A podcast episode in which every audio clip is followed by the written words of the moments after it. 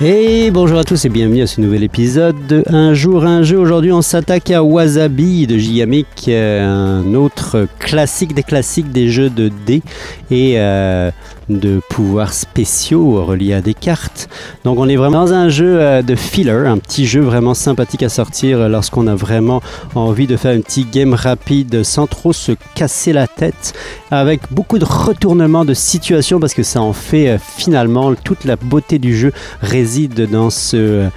cet aspect-là. Euh, donc on va se retrouver à jouer, à essayer d'éliminer la totalité de CD. On en a quatre au début de la game. On a trois cartes dans nos mains et chacune des cartes, en tout cas la plupart des cartes qu'on va pouvoir les récupérer, vont vous permettre de euh, euh, bonifier, de changer un peu les règles ou même d'aller vous éliminer certains de vos, de vos dés ou de euh, de faire des coups un petit peu euh, désagréables à vos adversaires. Donc dans Wasabi, on essaye au maximum d'optimiser sa main, au maximum d'optimiser aussi le résultat de ses dés, puisqu'on va lancer les dés à chaque tour, et puis sur les dés, eh bien, on va avoir des, euh, caractéristiques qui viennent avec chacune des faces. On peut soit aller chercher des nouvelles cartes, soit éliminer, euh, donner un OD à un adversaire, ou on peut, grâce au, euh, wasabi qui correspondent comme à la monnaie ou à l'énergie, acheter les cartes qu'on a dans nos mains, donc les activer.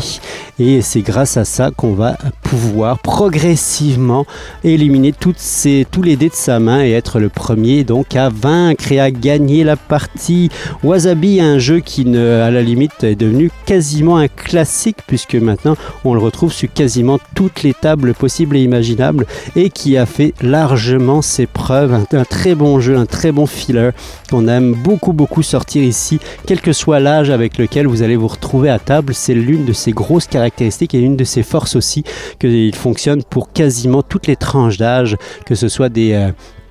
très jeune, puisqu'on peut avoir quand même, les cartes peuvent être assez euh, ergonomiques pour être lues, sans même connaître, euh, avoir la, capacité de la lecture, mais aussi avec des personnes plus âgées qui vont eux aussi aller chercher leur plaisir à travers tous les retournements de situation qu'on retrouve dans Wasabi. Donc Wasabi de Gigamic.